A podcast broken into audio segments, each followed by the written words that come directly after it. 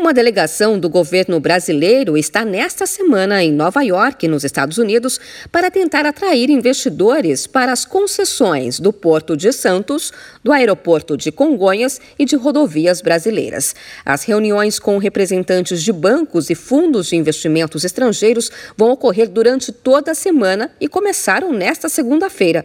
A delegação brasileira conta com representantes dos Ministérios da Infraestrutura, da Economia, das Relações Exteriores e do BNDES. Segundo o ministro da Infraestrutura, Marcelo Sampaio, que lidera a delegação brasileira, a ideia é divulgar os 44 ativos que o governo federal pretende conceder à iniciativa privada neste ano, com previsão de investimentos na casa de 110 bilhões de reais. Nós viemos continuar essa apresentação da nossa agenda para este ano, o portfólio de projetos que o Brasil tem sétima rodada de aeroportos, o Porto de Santos, que vai ano também para a desestatização, e as rodovias paranaenses. Dentre outras agendas, eu destaco então a importância dessa conversa com os fundos de investimentos, com os grandes bancos e também com grandes operadores de infraestrutura, não só no Brasil, mas em todo o mundo. De acordo com o governo federal, desde 2019 foram leiloados 83 ativos e contratados cerca de 100 bilhões de reais em investimentos privados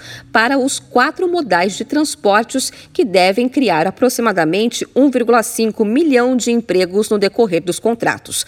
Ao todo, foram 34 aeroportos, 34 terminais portuários arrendados, seis ferrovias e seis rodovias rodovias. De acordo com o Ministério da Infraestrutura, estão previstos 44 bilhões de reais em investimentos com o leilão das rodovias do Paraná, outros 16 bilhões com a privatização do Porto de Santos e mais 7 bilhões de reais com os leilões de aeroportos, que inclui o aeroporto de Congonhas. De São Paulo, Luciane Yuri.